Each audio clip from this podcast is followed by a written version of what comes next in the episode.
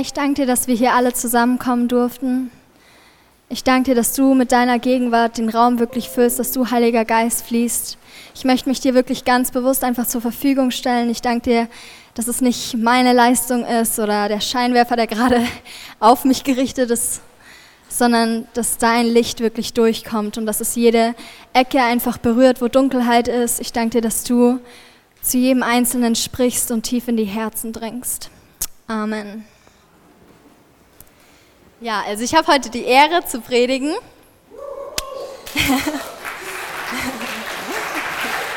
Schon mal cool. Vielleicht seht ihr das kleine Kind da schon gerade, wie es sich einfach ausstreckt. Und ich hoffe, ihr hattet heute auch gerade eine gute Anbetungszeit, wo ihr euch einfach nach Gott ausstrecken durftet. Es geht aber um Hingabe. Es geht heute darum, die Freude des, Hinga äh, des Hingebens, the joy of surrender. Und ich möchte erst den ersten Teil vom Doppelgebot der Liebe mal vorlesen, und zwar in Markus 12,30 steht, du sollst den Herrn, deinen Gott, lieben von ganzem Herzen, mit ganzer Hingabe, mit deinem ganzen Verstand und mit all deiner Kraft. Und an zweiter Stelle kommt ja dann, liebe deinen Mitmenschen wie dich selbst. Und ich finde es so cool, wie einfach da steht, mit ganzem Herzen, mit ganzer Hingabe, mit ganzem Verstand und mit ganzer Kraft. Und heute möchte ich den Fokus einfach auf diese Hingabe setzen, weil in Johannes 15, 11 steht, wenn wir in der Liebe Jesu bleiben, werden wir mit Freude erfüllt und unsere Freude wird vollkommen sein. Und ich glaube, diese beiden Bibelverse gehen eben Hand in Hand. Wenn wir Gott unter anderem mit ganzer Hingabe lieben, bleiben wir eben in der Liebe Jesu und unsere Freude wird dann vollkommen sein. Und ich glaube, deswegen verspricht Hingabe eben diese Freude. Aber beide Bibelstellen sind ja aus dem Neuen Testament. Und das ist alles nur möglich, weil Jesus eben am Kreuz für uns damals gestorben ist. Gott sandte eben seinen Sohn Jesus Christus, um uns zu befreien von jeder Sünde, von jeder Freiheit, alles, was uns einfach von Freude abhält. Und das war ein Geschenk aus Gnade an uns Menschen. Also nicht, weil wir es irgendwie verdient hätten oder weil wir es uns verdienen hätten müssen, sondern weil er uns eben so sehr liebte.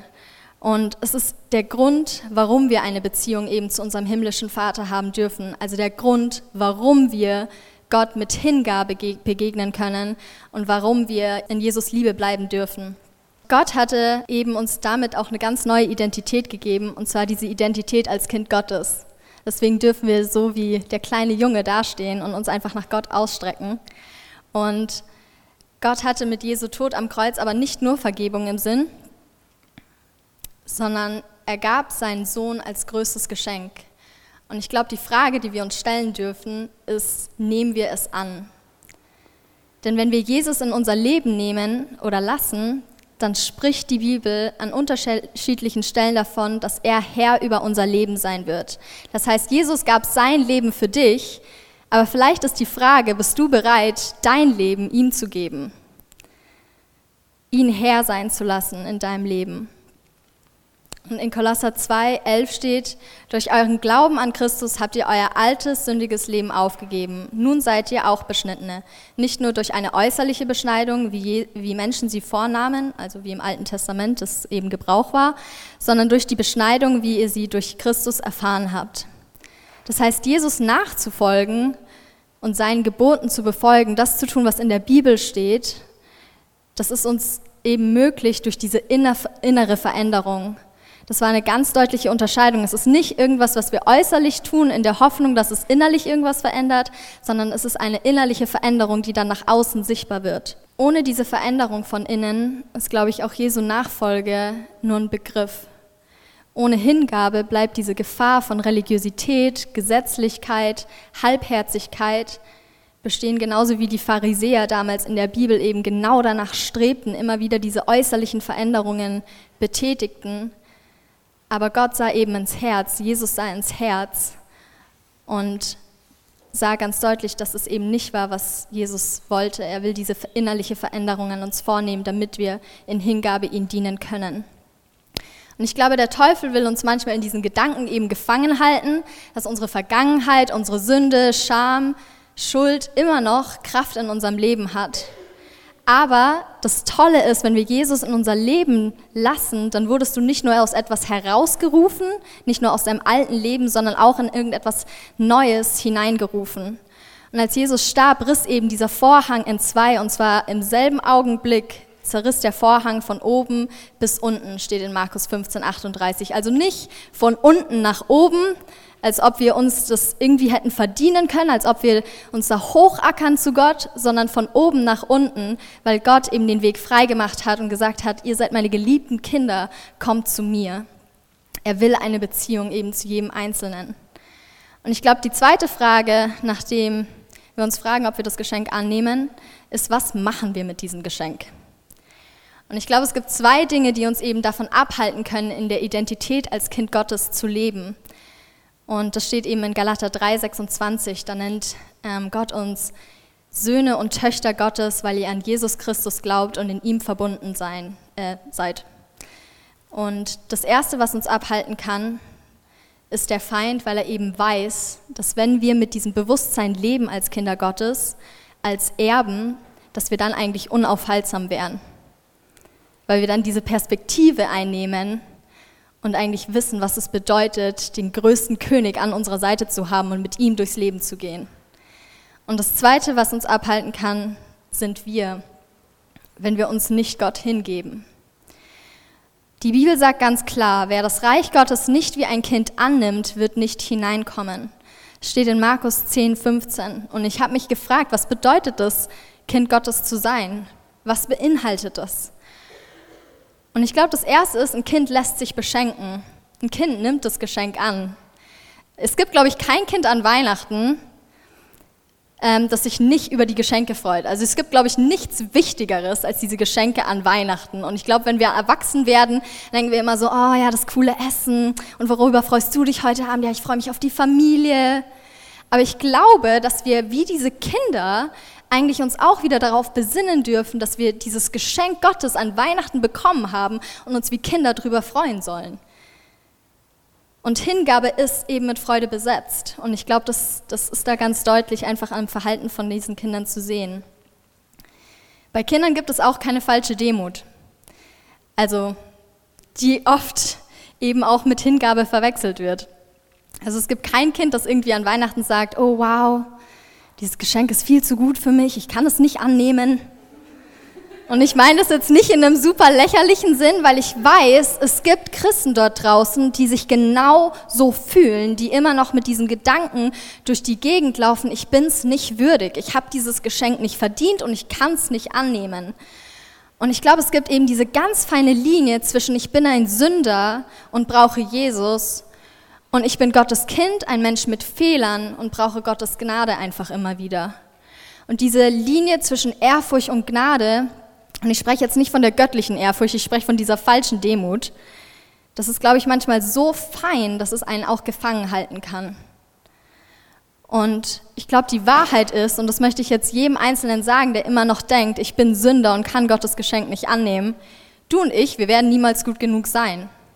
Wir werden niemals gut genug sein und das ist eben der ganze Sinn von Errettung.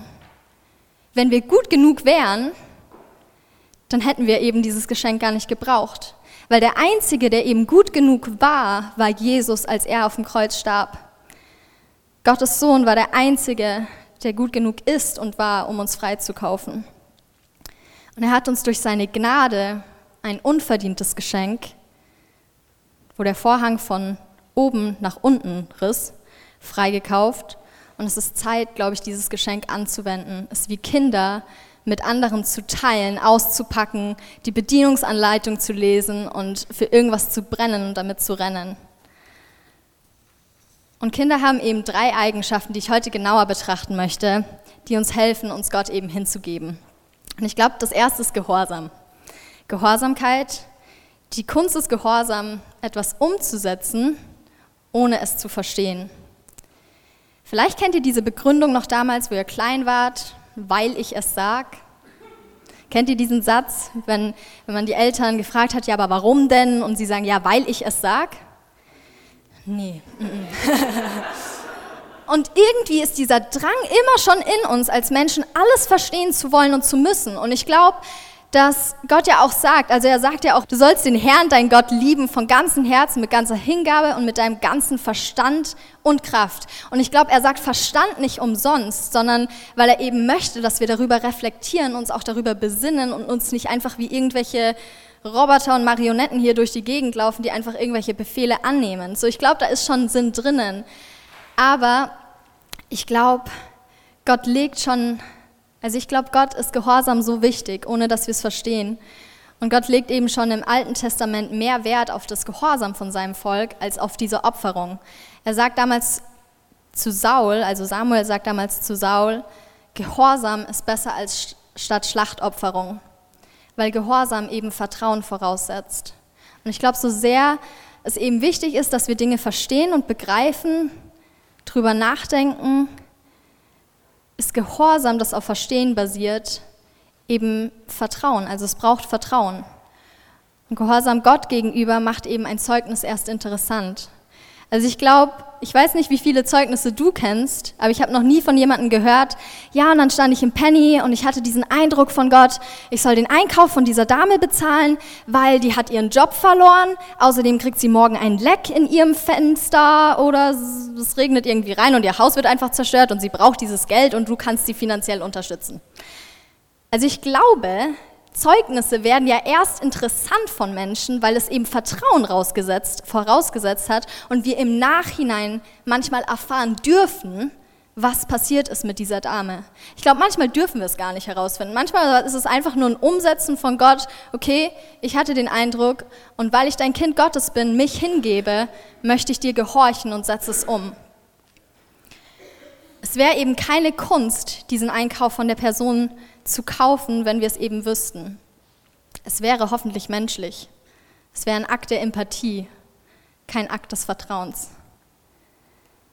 Und ich glaube, Gott könnte jeden in der Situation nutzen, wenn die Person bereit ist, ihm aus Vertrauen heraus zu gehorchen.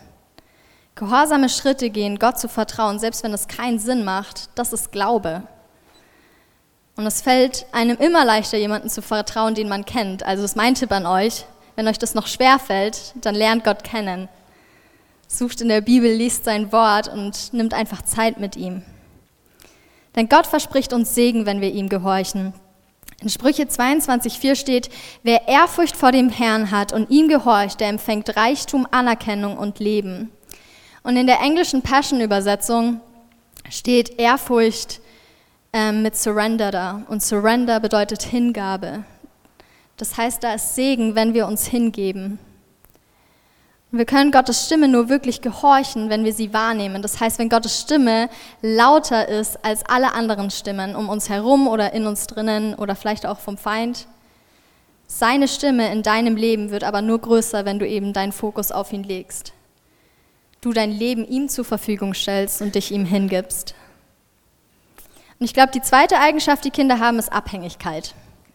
Ich weiß nicht, ob das euch schon mal aufgefallen ist, aber je älter wir werden, desto unabhängiger werden wir wollen. Wir streben nach Unabhängigkeit, wir sind schon ein bisschen stolz manchmal auf, auch drauf. Und ich finde es so spannend, weil jetzt, wo ich 21 Jahre alt bin und auf dem ganzen Globus volljährig, bin ich eben erstaunt, wie viele Eltern ihre Kinder ermutigen, Teamgeist zu zeigen, Teamplayer zu sein, aber eigentlich die größten Einzelkämpfer sind. Als Erwachsene erwarten wir von Kindern Gehorsamkeit. Aber wann hast du als Erwachsener das letzte Mal nach Hilfe gebeten, einen Rat angenommen und vielleicht auch umgesetzt? Lebst du eine Feedback-Kultur? Lässt du dir helfen? Wie können wir erwarten, dass Kinder sich helfen lassen, wenn wir selbst nicht mal nach Hilfe fragen?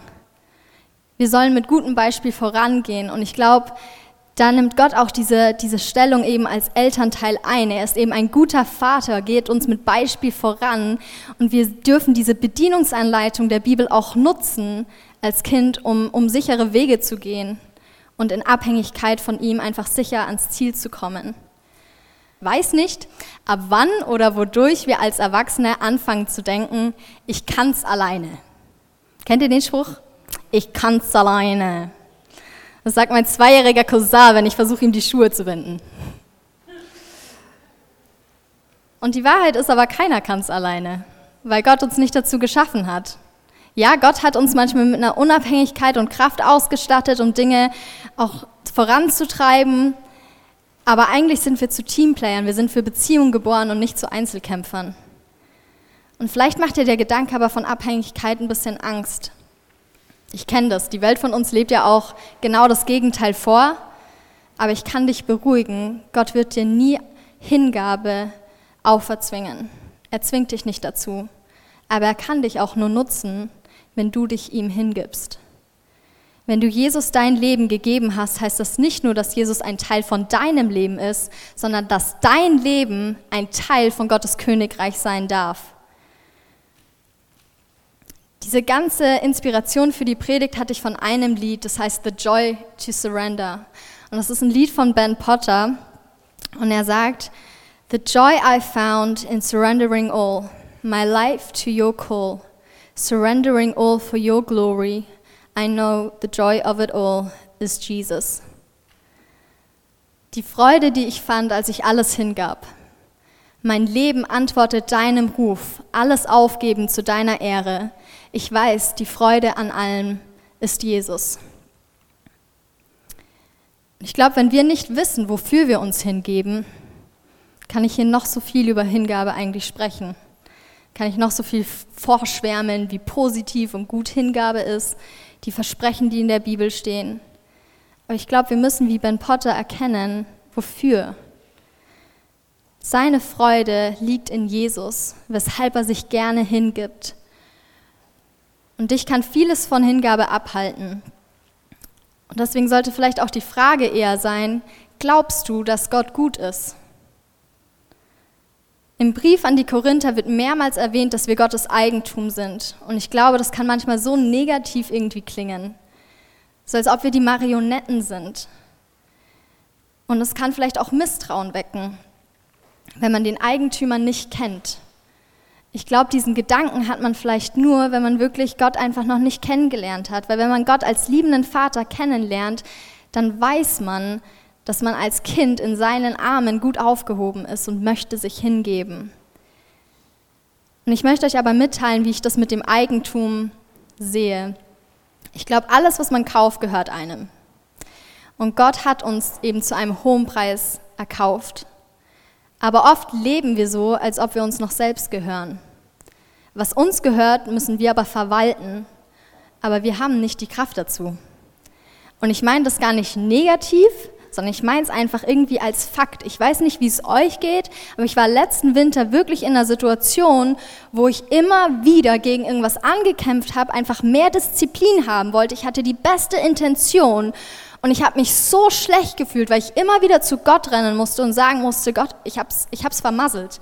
Ich hab's versemmelt und ich stehe schon wieder hin und es kotzt mich an und eigentlich habe ich mich selber gar nicht mehr gerne. Aber er gibt uns die Kraft. Und ich glaube, man sieht es auch in ganz kleinen Beispielen, dass wir die Kraft manchmal nicht haben. Also ich weiß nicht, ob ihr schon mitgekriegt habt, der Sommer steht vor der Tür, auch wenn es heute geschüttet hat. Und man versucht vielleicht auch manchmal noch ein bisschen in Form zu kommen. Man denkt sich so, okay, Intention ist da. Ehrgeiz ist da. Ernährungsplan ist da. Aber ich glaube, die Industrie an Diäten boomt jetzt nicht, weil uns gute Ernährung allen so leicht fällt, sondern ich glaube, der Fakt besteht, dass wir einfach in diesen Bereichen scheitern, dass manchmal all diese Dinge sitzen können und wir es trotzdem nicht schaffen.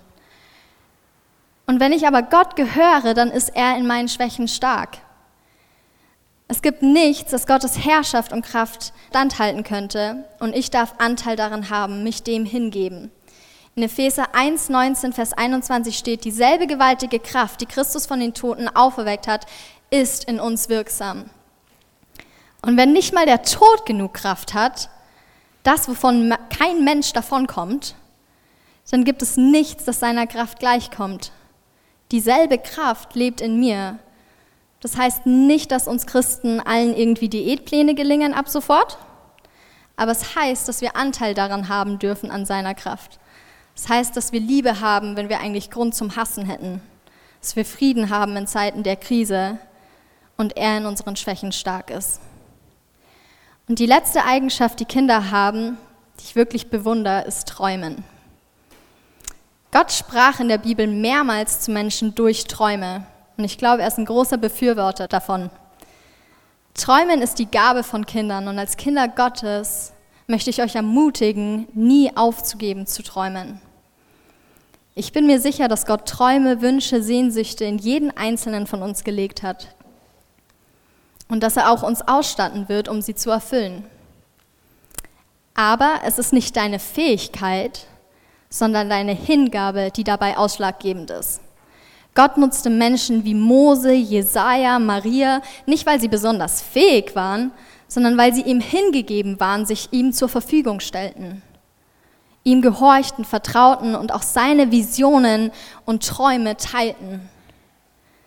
Wenn du einen Traum hast und das Gefühl, nicht gut genug dazu befähigt zu sein, dann darfst du darauf vertrauen, dass seine Kraft, seine Liebe, seine Gnade und Weisheit in dir wirksam ist. Wie wir es in dieser Abhängigkeit sehen, dass Gott uns eben, wenn wir abhängig von ihm sind, auch Anteil an ihm haben. Aber Levi Laskau, ein Pastor aus der USA, sagte auch was sehr Kluges. Für alle, die mich kennen, ich liebe den Kerl. Und er sagt eben, Gott wird nie das für dich tun, was du für dich selbst tun kannst. Und das heißt eben, du kannst um Segen in deiner Ehe beten, aber wenn du deine Frau nicht auf Date Nights nimmst, dann wird diese Ehe keinen Segen erfahren. Das heißt, du kannst für Erfolg in der Schule, in der Arbeit, in der Uni beten, aber du musst dir auch Weisheit aneignen und auch mit Ehrgeiz und Fleiß dahinter stehen. Es erfordert Hingabe, die Ehe am Laufen zu halten und es erfordert Hingabe, erfolgreich zu sein. Und genauso erfordert es Hingabe, Gottes Königreich zu bauen. Ich glaube, das Fazit von dem Ganzen ist einfach unsere Aufgabe als Kind Gottes, ist es Gott aus Hingabe heraus zu gehorchen, unser Leben ihm vollkommen hinzugeben, mit Hingabe zu träumen und Dinge in die Tat umzusetzen.